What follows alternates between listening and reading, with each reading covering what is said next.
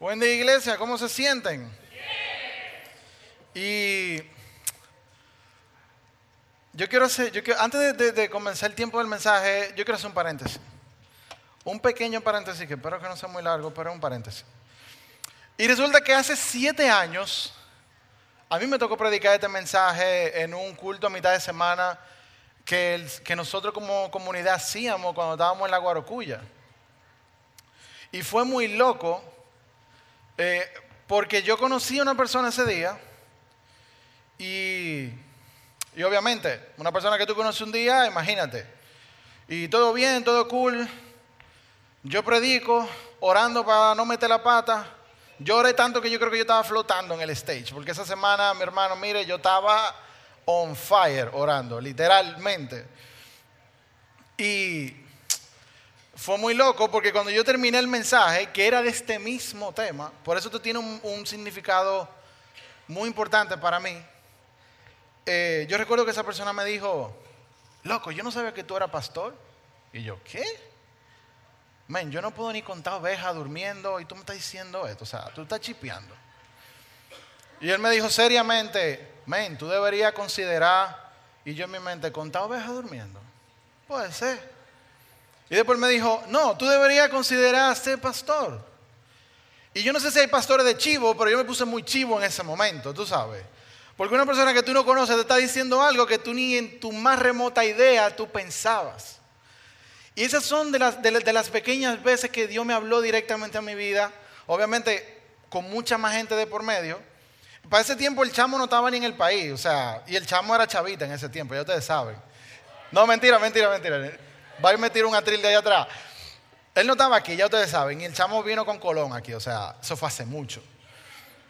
¿Y por qué yo le digo esto? Porque si yo estoy aquí esta mañana y si, y si Dios hizo la obra conmigo, yo no me imagino lo que Él puede hacer con cada una de la gente que están aquí. Y por eso le digo, esto tiene un significado muy personal, porque para mí es un honor que la comunidad de fe, donde yo crecí, donde yo conocí al Señor, donde me enseñaron sana doctrina, los, líderes que me acompañaron, los líderes que me enseñaron a leer la palabra, a leer la escritura, a, predicar de alguna otra forma también. Me estás escuchando hoy y para mí es un honor que el Señor me permita hacer un update a ese mensaje que yo di hace siete años.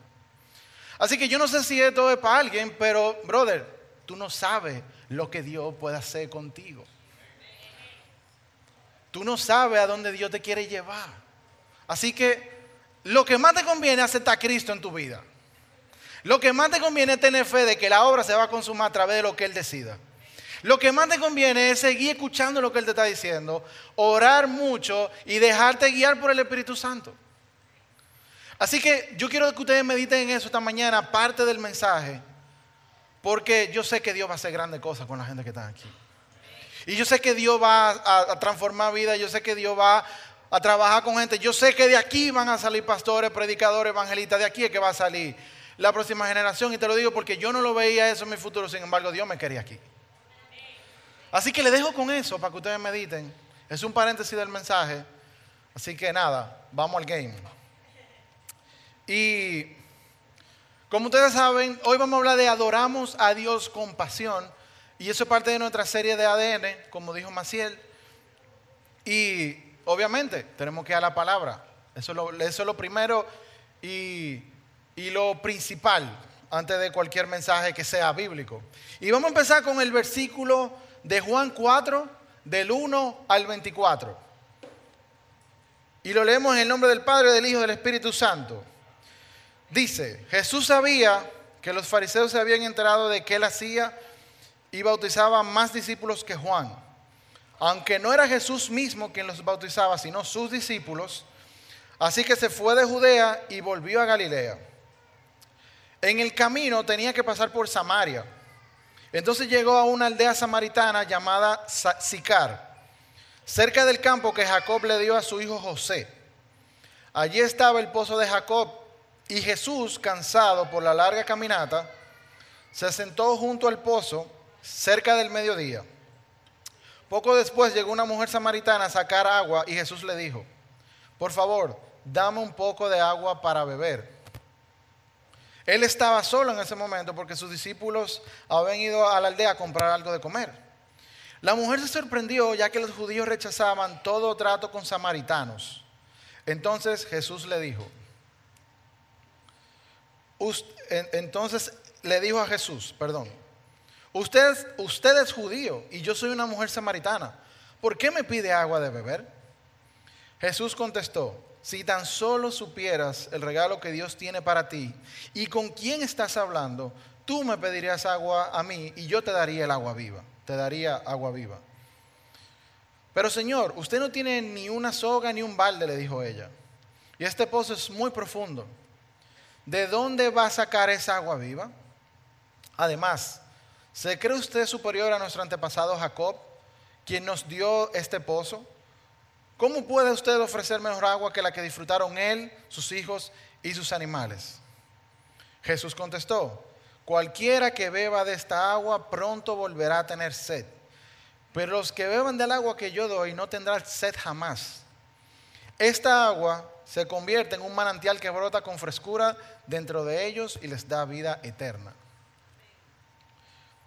Por favor, Señor, le dijo la mujer, deme de esa agua Así nunca más volveré a tener sed y no tendré que venir a sacar agua. Jesús le dijo, ve y trae a tu esposo. No tengo esposo, respondió la mujer. Es cierto, dijo Jesús. No tienes esposo porque has tenido cinco esposos y ni siquiera estás casada con el hombre con el que vives hoy. Ciertamente dijiste la verdad. Señor, dijo la mujer, seguro que usted es profeta. Así que dígame, ¿por qué ustedes los, judíos insisten en que Jerusalén es el único lugar donde se debe adorar, mientras que nosotros los samaritanos, samaritanos afirmamos que aquí en el monte Gerizim, donde, adoramos, donde adoraron nuestros antepasados? Jesús le contestó, créeme querida mujer, que se acerque el tiempo en que no tendrá importancia si se adora al Padre en este monte o en Jerusalén eh, ustedes los samaritanos saben muy poco acerca de aquel a quien adoran, mientras que nosotros los judíos conocemos bien a quien adoramos. Porque la, la salvación viene por medio de los judíos, pero se acerca el tiempo, de hecho, ya ha llegado cuando los verdaderos adoradores adoren al Padre en espíritu y en verdad. El Padre busca personas que lo adoren de esa manera, pues Dios es espíritu. Por eso todos los que le adoran deben, hacer, deben hacerlo en espíritu y en verdad. Y este pasaje, podemos, o sea, podemos una serie entera de este pasaje, de todo lo que Jesús nos está enseñando.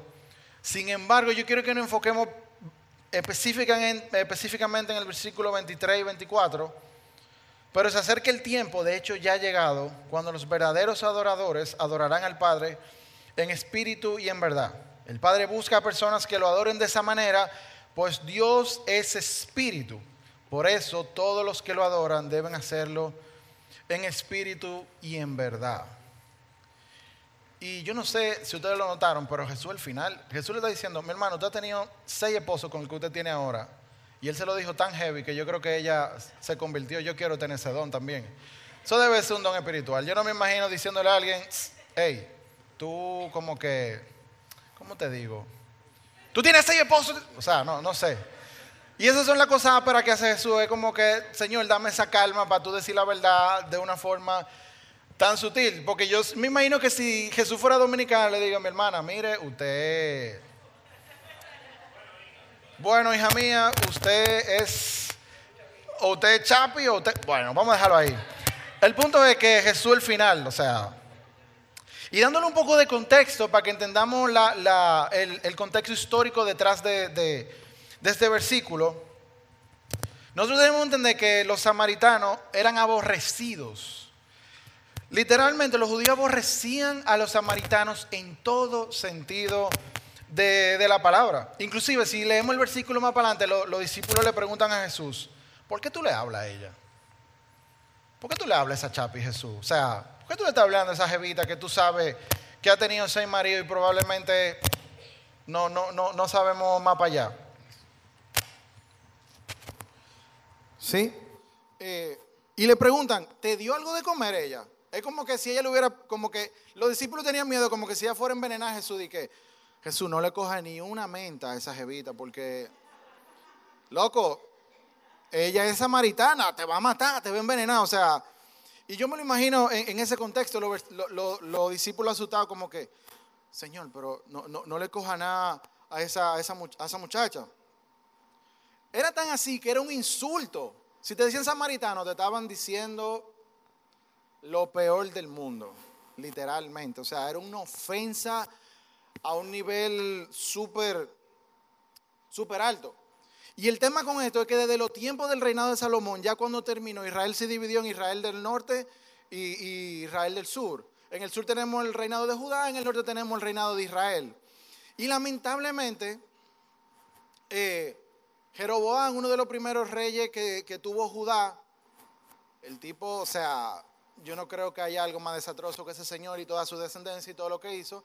Sin embargo, viene Onri en el, en el, en el reino de Israel y el tipo fue casi igual o peor, a tal punto que ellos le hacían culto a Baal y quemaban niños. O sea, un desastre, señores, que horrible.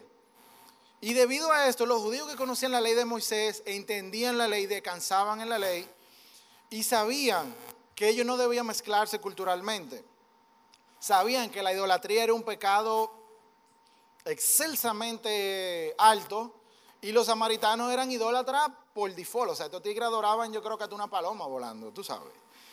Y debido a esto, eran tan desacreditados a tal punto que los samaritanos conocían a, Dios, sabían quién era Dios, sin embargo, ellos los, lo, lo, mezclaban con otras adoraciones a otros ídolos raros. Y por eso Jesús le dice a ella, ustedes los samaritanos ciertamente no conocen bien a quien adoran, porque ellos están adorando, ¿me entiendes? A lo loco, literalmente. Y entendiendo este contexto de quién, era lo, que, de quién eran los samaritanos, nosotros tenemos que entender que por default nosotros necesitamos adorar algo. Todo lo que estamos aquí nacemos con un vacío, todo lo que estamos aquí necesitamos ser llenados por Dios y todo lo que estamos aquí, de alguna otra manera, tendemos a ser samaritanos porque adoramos a un Dios que decimos conocer o si no, adoramos a ídolos que conocemos aún menos. Y descansamos en el hecho que yo estoy llenando ese vacío con, con este ídolo o con mi adoración a Dios, pero sin embargo yo conozco a Dios. Y yo te pregunto, ¿tú conoces a Dios realmente?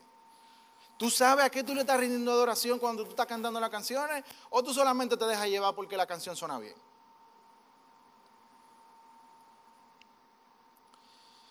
Y tenemos que meditar en esa parte.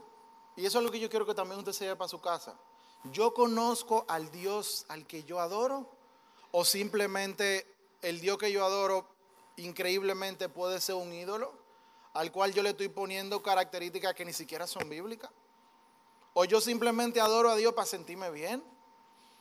Y esto es un tema porque si tú ves la historia de los samaritanos, ellos adoraban lo que sea con tal de llenar este vacío porque ellos se sentían bien.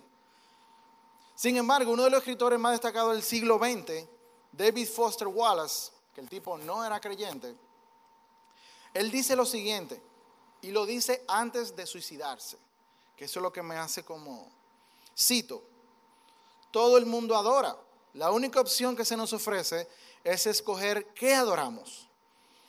Y la razón principal para escoger algo del tipo divino para adorar es que cualquier otra cosa que adores te comerá vivo. Si adoras el dinero y de ahí extraes el verdadero significado de la vida, nunca tendrás suficiente. Adora tu cuerpo, tu belleza y tu atracción física y siempre te verás horrible. Y cuando el tiempo y la edad te golpeen, te morirás antes del tiempo en que te golpeen realmente. Adora tu intelecto y acabarás por sentirte como un idiota, un fraude, siempre al borde de que te descubran. Adora el poder y terminarás sintiéndote débil y temeroso. Necesitarás pisotear y destruir a otros para sentirte fuerte y huir de tu miedo. Lo insólito de estos tipos de adoración es que son inconscientes son posiciones preestablecidas. Y este tipo no era creyente, pero él llegó a una conclusión de que nosotros no somos nada sin Dios. Y él no lo dice específicamente en, en la cita, pero si nosotros somos inteligentes nos podemos dar cuenta que cualquier cosa que no sea Dios un ídolo. Sea tu trabajo, sea tu pareja, sea tu familia, sea lo que sea, es un ídolo que nunca va a poder llenar lo que el Señor puede hacer en tu vida. Nunca va a llenar ese vacío porque el único que puede llenar ese vacío es el Señor. Y si tú insistes en adorar estos ídolos, tú vas a estar más vacío una y otra vez. Y algo curioso con este señor es que este tipo es considerado uno de los, de los escritores más brillantes. Una de sus novelas está en las, en las 100 mejores novelas del siglo XX. O sea, no estamos hablando de un tipo de que, que, que él se inventó esto. No, o sea, te estoy hablando de un tipo que era un intelectual en su área.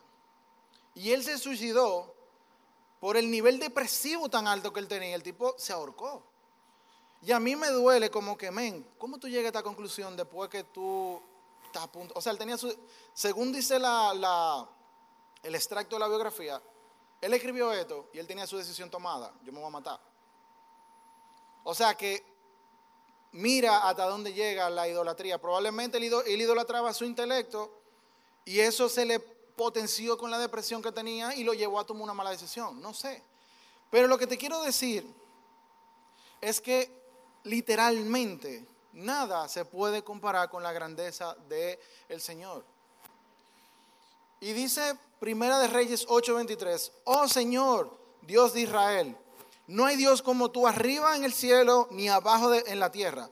Tú cumples tu pacto y muestras amor inagotable a quienes andan delante de ti de todo corazón. Y agarren esa partecita de todo corazón, porque vamos a hablar de eso. Y yo creo que él llegó a esta conclusión sin leer la Biblia, eh, Wallace. Y a mí me preocupa que muchos creyentes están llegando a esa conclusión después que tocan fondo. Mi hermano, si Dios está trabajando contigo, si tú estás viendo lo que hace Dios, si tú tienes la Biblia, no toques fondo para adorar al Señor. Date cuenta quién es tu verdadero, eh, tu verdadero norte. Date cuenta que nada de lo que tú hagas, y no hay nada en la tierra que pueda llenar o compararse con la grandeza, la majestuosidad, el amor, la misericordia, el compromiso que tiene el Señor con nosotros. Y si tú lo conoces, dime que yo me voy a arrodillar ahora mismo. Yo voy personalmente, pero no hay nada. No hay nada. Precisamente lo dice Reyes.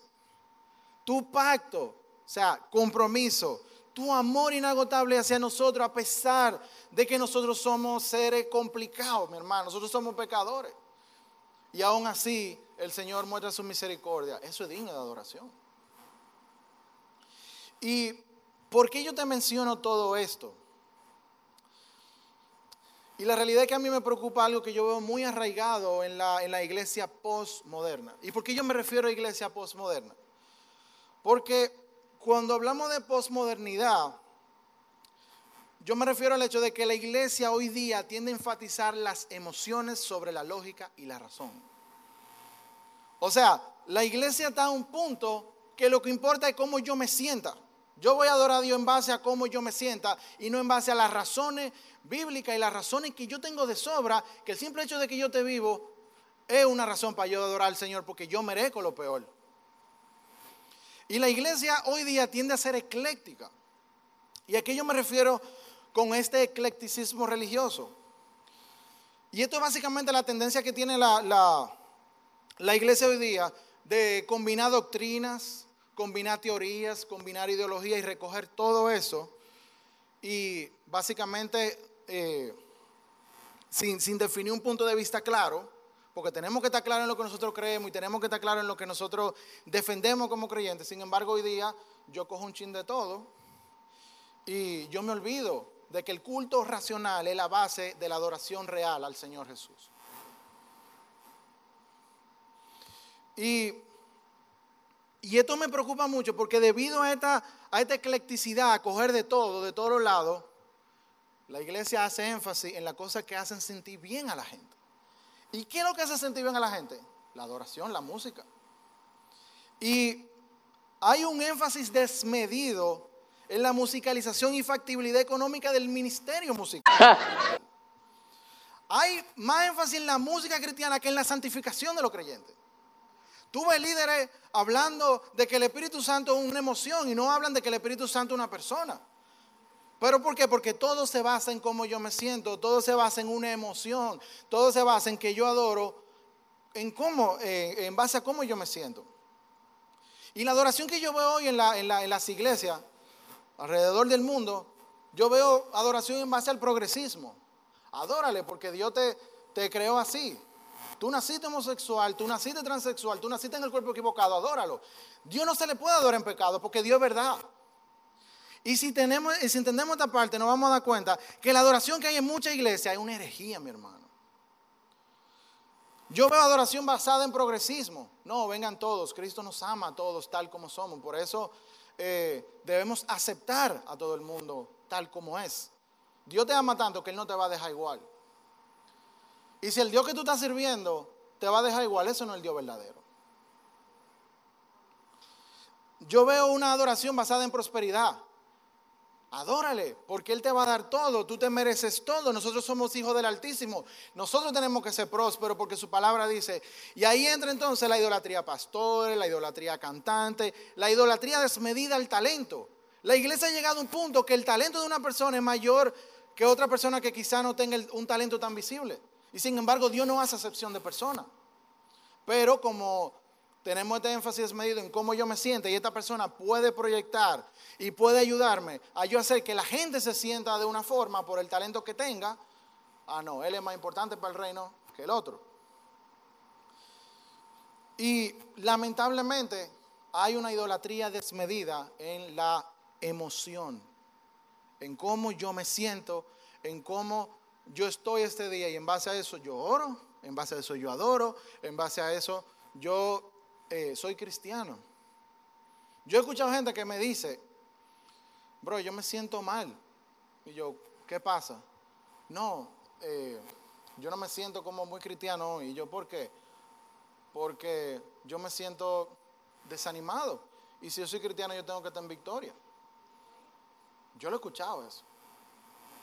Y ahí podemos ver la influencia que ha permeado en la iglesia, que está corrompiendo la adoración genuina. Y la, adoración ha pasado a ser una, una ideología de emociones en vez de un culto racional en la verdad de Dios. Por ende, en la iglesia hay mucha idolatría. La iglesia, la mayoría de iglesias son samaritanas porque no, no saben a lo que adoran. Y tienen ídolos montados que son cantantes, que son músicos, que son el nuevo track que voy a tirar, que ese track le va a traer mucho beneficio económico al pastor, porque valga la redundancia, entonces, estamos adorando en base a concepto de hombre y no, en base a concepto de Dios. El concepto de Dios es la verdad y esa verdad te tiene que hacer libre. Si tú adoras en base a concepto de hombres, tú estás afirmando el pecado porque tú estás creando ídolos que deben tener la posición de Dios. Y la iglesia hoy día está buscando tener millones de followers que adoren con música propia, pero olvidan que la, adoración genuina nace de un corazón agradecido. Y el agradecimiento nace de la aceptación de la verdad de Cristo. Estamos olvidando que adorar es mucho más que música. Adorar es mucho más que, que cómo yo me siento. Y estamos basando todo lo que hacemos en yo me siento, yo siento que Dios me dijo, yo siento que el Espíritu Santo, yo siento que, que tal cosa. Y lamentablemente estamos mezclando idea judaizante eh, con, un legalismo eh, acérrimo y no entendemos lo que es la gracia. Y por eso que usted ve que hay gente que dice que no, mi adoración es la verdadera. Y usted lo ve con una batola, una cuestión y que eso es adoración. Porque a Dios hay que sé yo qué. Pero tú ves también el otro lado un libertinaje doctrinal y emocional escandaloso. Entonces, tanto va como ve, tan erróneo. Eso no es adoración. Y el problema de este tipo de, enfoque que tiene la iglesia hoy día es que eso se canaliza a través de la industria musical. Porque ¿qué es lo que más atrae de la iglesia? Es la música, no el mensaje. Y lamentablemente la industria musical cristiana no tiene nada de diferente a la, industria musical secular. Porque la iglesia está adoptando la cultura del mundo para hacer el cristianismo cool, sin que, sin que el viejo hombre muera. En vez de nosotros redimir la cultura, ah, no, nosotros nos apropiamos de la cultura porque eso es lo que atrae gente. Eso es lo que va a llevar a que la gente adore. A Dios no se le adora eh, en pecado, señores. Y cuando me refiero a pecado es, si tú no tienes claro el Dios que tú estás adorando, tú estás adorando cualquier cosa. Y esto va a sonar muy rabacuco realmente, pero si tú no sabes el Dios que tú estás adorando, tú estás adorando al diablo, papá. Porque si tú no adoras a Dios, ¿a quién tú adoras? Suena rabacuco, pero es la verdad. Y yo no quiero que me malinterpreten, o sea, a mí me encanta la música. Yo a la gente le digo, usualmente cuando estamos conversando, yo le digo, mira, yo soy diseñador gráfico de carrera, soy músico por pasión y soy pastor por vocación. Así que yo, yo entiendo que, yo, me, yo me divido y entiendo que eso es parte de los talentos y dones que Dios puso en mi vida, se, se van por esa vía. Y el oficio de músico es aperísimo. La música que tocamos aquí es aperísima. Mi problema es el enfoque. La música, ni nada que el hombre eh, pueda hacer, ni cualquier expresión artística que nosotros podamos hacer, ni cualquier persona que pueda venir aquí debe ser el enfoque para la adoración genuina al Señor. Y eso es lo que a mí me preocupa. Nosotros nos quejamos de la idolatría del mundo, sin embargo, nosotros somos los primeros que idolatramos. Y, estamos haciendo la cosa eh, para el Señor, pero, o sea, estamos idolatrando eh, literalmente a personas. Y hay mucha gente que me ha dicho, eh, hay mucha gente que me ha dicho, no, porque es el ministerio de alabanza y adoración, mi hermano. La adoración no es un ministerio. Pablo en Efesios 4:11 dice cuáles son los cinco ministerios. Entonces tenemos que tener claro que esto aquí no es un ministerio. El ministerio eh, básicamente el ministerio es un servicio que un creyente realiza en su comunidad de fe dependiendo del llamado que Dios le haya hecho. Dios no está llamando a gente a que toque música a tiempo completo porque Dios no lo necesita. Dios es santo, Dios es poderoso, Dios es soberano. Tú hagas lo que tú hagas, Dios va siempre así porque Dios no tiene sombra de variación. Y con esto yo no quiero tirar, vuelvo y digo, no tengo nada en contra de la música, pero tenemos que bajarle tres. Hay un énfasis desmedido en el talento y en la instrumentalización de, la música. No, porque yo tengo que adorar a Dios con música. Brother, si tú no más adoras a Dios con música, la música es tu ídolo. Y, ¿Y qué quiero decir con esto? ¿Que la música que, tocamos aquí los domingos está mal? No, de ninguna manera yo quiero decir eso. Al contrario, es aperísimo y gracias al Señor que aquí hay personas talentosas que pueden agradar a Dios con, con su servicio a la comunidad adorando de una forma genuina. Y eso es lo que me encanta de la adoración del círculo, que aquí nos preocupamos por adorar con un corazón agradecido. Que esa es la mejor adoración que tú puedes ofrecer. Haga lo que tú hagas en tu vida. Y la máxima adoración que nosotros podemos ofrecer como creyentes es la santificación personal basada en gratitud por las verdades bíblicas que se conjugan en lo que yo creo y no en lo que yo siento. Vuelvo y lo leo. La máxima adoración que podemos ofrecer como creyentes es la santificación personal basada en gratitud por las verdades bíblicas que se conjugan en lo que yo creo y no en lo que yo siento. ¿Y por qué te digo esto? Porque somos adictos a las emociones fuertes. Mucha gente llora. Ah, sí, yo sentí el Espíritu Santo en la adoración. Busca los frutos, no hay fruto de arrepentimiento. El Espíritu Santo no es una emoción.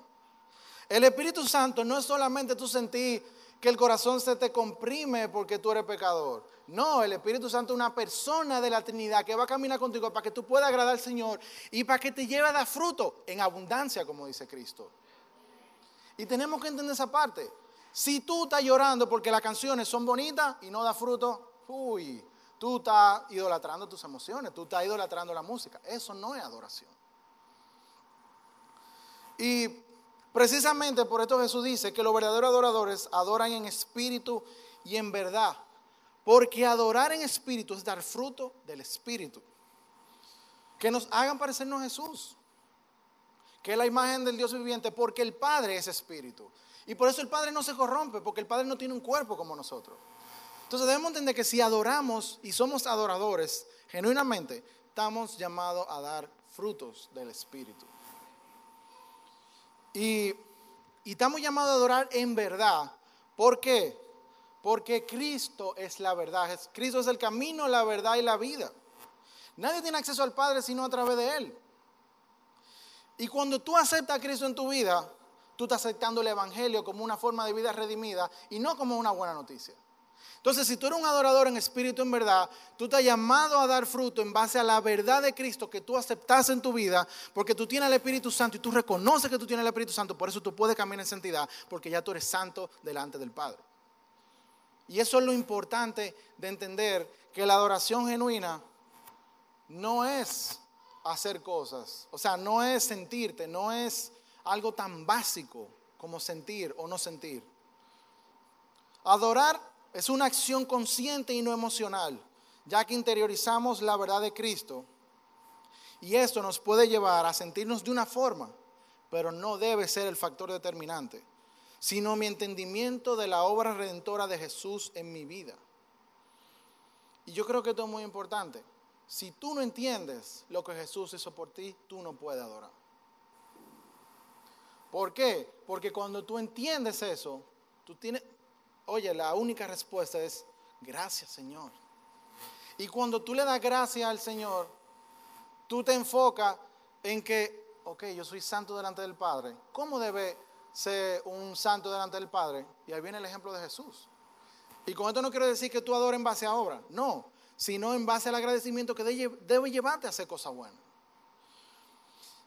En otras palabras, eh, nosotros adoramos a Dios cuando aceptamos el Evangelio y vivimos, vivimos bajo la ley del amor, que es amar a Dios sobre todas las cosas y amar a mi prójimo como a mí mismo. Por eso Jesús le reveló la verdad a la mujer samaritana. Porque a pesar de esta mujer estar condenada socialmente, a pesar de esta mujer tener una vida sumamente cuestionable, Jesús ama a su prójimo como a él mismo. Jesús adora al Padre a través de dar fruto del Espíritu, porque Jesús caminaba en el Espíritu. Y por eso le reveló esta verdad que hizo libre a esta mujer. Cuando leemos el versículo, esta mujer salió corriendo y dijo, ok, este hombre tiene que ser Mesías porque este hombre me dijo lo que a mí me está pasando en la vida. Y más para adelante leemos que mucha gente creyó.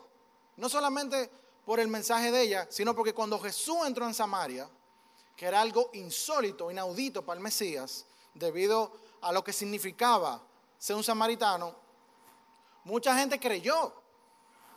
Entonces tenemos que entender que tenemos el ejemplo vivo de un adorador en espíritu y en verdad, que es Cristo. Él es el adorador por excelencia. Y yo no veo que Cristo camine con música. Yo no veo que Cristo camine, ah, no, yo no me siento. No, Cristo hacía lo que tenía que hacer todo el tiempo porque él reconocía la voluntad del Padre.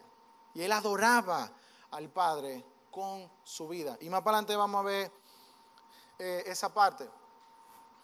Salmo 119, 7. A medida que aprendo tus justas ordenanzas, te daré las gracias viviendo como debo hacerlo. Y fíjense que en el salmo anterior vimos y le dije, hagan énfasis en el corazón. Aquí vuelve el salmista y dice, te daré gracias viviendo como debo hacerlo. Pero ¿cuándo? Cuando yo aprenda tus, tus ordenanzas, cuando yo entienda quién eres tú, cuando yo interiorice quién es Dios verdadera y realmente. Y debemos entender que la adoración es un estado mental y físico que te lleva a sentir agradecimiento. Porque cuando nosotros entendemos la grandeza del, Dios que nosotros servimos, cuando tú descansas en que su voluntad es buena, agradable y perfecta, eso genera una fe genuina. Y por ahí yo puedo entender que yo soy justificado delante del Padre por la sustitución que hizo Cristo de nosotros en la cruz. Nosotros tenemos el privilegio de ser llamados hijos de Dios de nuevo. Y esto nos debe llevar a adorar al Señor con todo nuestro corazón, con toda nuestra vida, con todas las expresiones artísticas y creativas que tú puedas conocer, que tú te puedas imaginar, y sobre todo con tu vida. Porque nosotros ya somos redimidos, nosotros somos hijos de Dios nuevamente.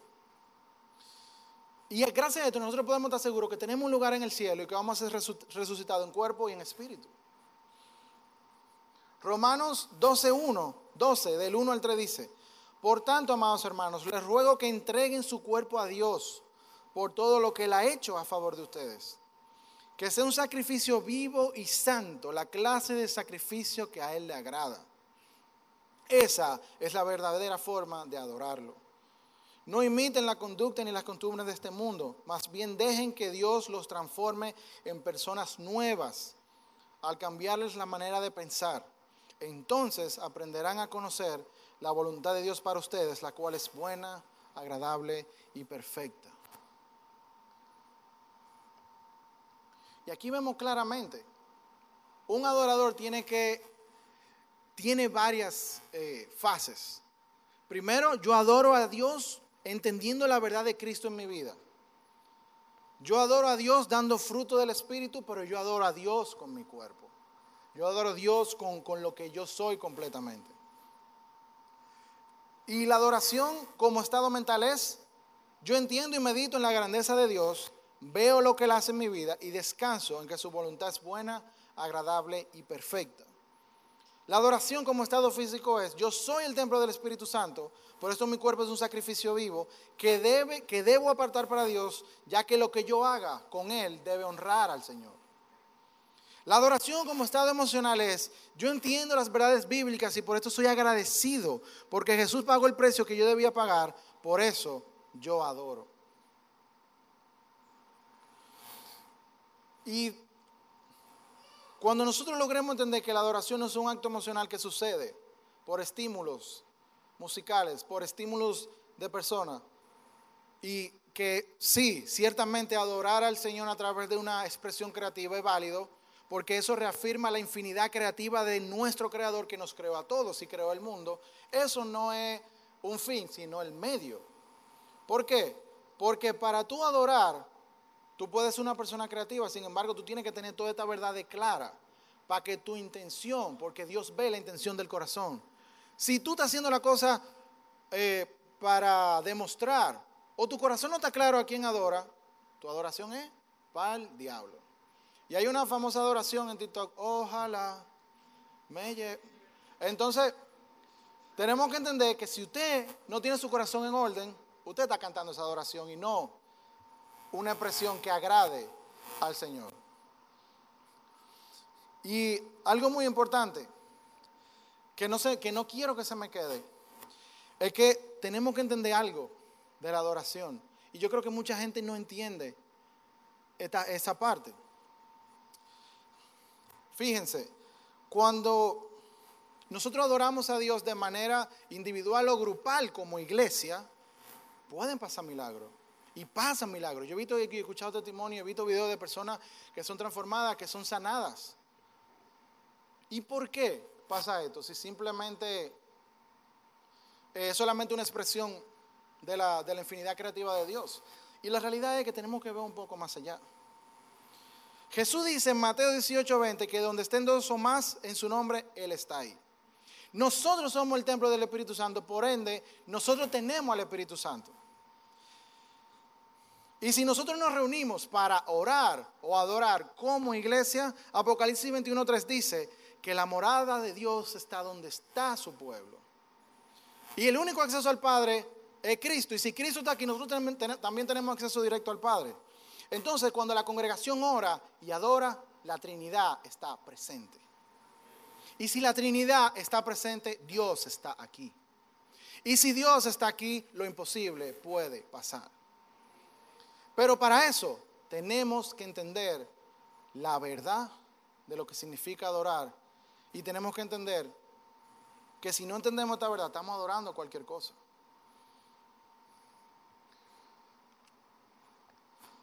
Salmo 51.10. Cree en mí, oh Dios, un corazón limpio y renueva un espíritu fiel dentro de mí. Y yo creo que es una oración que todos debemos hacer, porque probablemente tú no sabes en qué está tu corazón, o tú crees que tú sabes en qué está tu corazón, o tú crees que tú conoces a Dios, pero realmente no lo conoces. Y como yo le dije ahorita, si nosotros no entendemos esta parte, estamos adorando a cualquier cosa menos a Dios. Y yo creo que es tiempo de poner tu corazón en orden.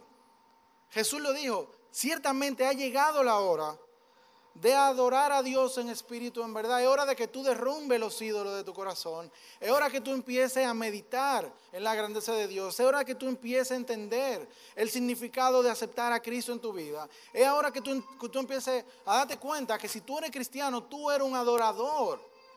Adoradores no son personas escogidas, somos todos. Porque todos debemos demostrar con agradecimiento y aceptar lo que Cristo hizo por nosotros. Eso es lo mínimo que podemos hacer. Y esta mañana, si tú no has aceptado a Cristo en tu corazón, mi oración es que tú dé el paso. Porque al momento que tú aceptas a Cristo en tu corazón, tú te conviertes en un adorador en espíritu en verdad, porque tú entiendes tu situación con Dios, tú entiendes que tú necesitas al Señor. Tú te das cuenta que sin Dios no soy nada. Tú te das cuenta que quizás tú idolatras tu trabajo, pero en vano porque tú estás más estresado, más cansado y más harto todos los días de lo mismo porque tú no tienes a Dios en tu vida. Y la realidad es que si nosotros tenemos a Cristo y entendemos esta verdad, somos libres. Pero no libertad como el mundo lo, lo pinta. No libre de problemas, sino que somos libres para decir y para vivir el hecho de que nosotros somos santificados delante del Padre. Y que yo, junto con los que están aquí, que creen en el Señor, vamos para el cielo. Así que yo quiero que oremos esta mañana. Y mi oración es que tú analices tu corazón. Como dice el famoso Salmo 139, oh Dios, escudriña mi corazón. Señor, yo te pido en esta mañana que tú saques todos estos ídolos que quizá todos los que estamos aquí tenemos, Señor. Yo te pido que tú pongas tu verdad palpable en nuestra mente, que la podamos interiorizar, Señor. Que podamos ser esos verdaderos adoradores, Señor, que te adoran a ti y no a cualquier cosa. Porque nuestra fe, Señor, descansa en tu grandeza. Ayúdanos, Señor, a verte. Ayúdanos a entenderte, Señor, que tu Espíritu Santo esté con nosotros en este proceso, Señor. Y si hay alguien aquí que no te conoce, si hay alguien aquí que no ha entregado tu corazón a ti, Señor, tócalo. Revélate a su vida. Sana su corazón, Señor, y que Él pueda darse cuenta, o ella pueda darse cuenta, de tu grandeza, de tu poder, de tu misericordia, de tu amor, de tu santidad, de tu poder, Señor. Y si tú tienes que restaurar tu relación con el Señor, hoy es el día también. Hoy es el día para restaurar eso, para que puedas ser libre, para que puedas ser un adorador, para que puedas vivir una fe genuina que te lleve a entender tu situación delante del Padre, que te lleve a entender que tú eres santificado y que, todos estamos en un proceso de santificación. Señor, yo te presento a toda la comunidad que está aquí, Señor, te presento a todas las personas. Te pido en tu poderoso nombre que tú te glorifiques, que tu Espíritu Santo nos lleve a adorarte, Señor. Pon conocimiento en nosotros, ayúdanos a vivir tus verdades, ayúdanos a dar fruto, ayúdanos a amarte, Señor, ayúdanos a entender que todos los que queremos en ti somos adoradores, Señor. Ayúdanos a adorarte para que un día podamos estar todos en el cielo adorándote sin cesar, como dice Apocalipsis. Yo te presento esta mañana a todas las personas que están aquí, Señor. Glorifícate en sus vidas, sana sus heridas, transforma sus corazones. Ayúdanos a adorarte de la forma adecuada. En tu poderoso nombre. Amén.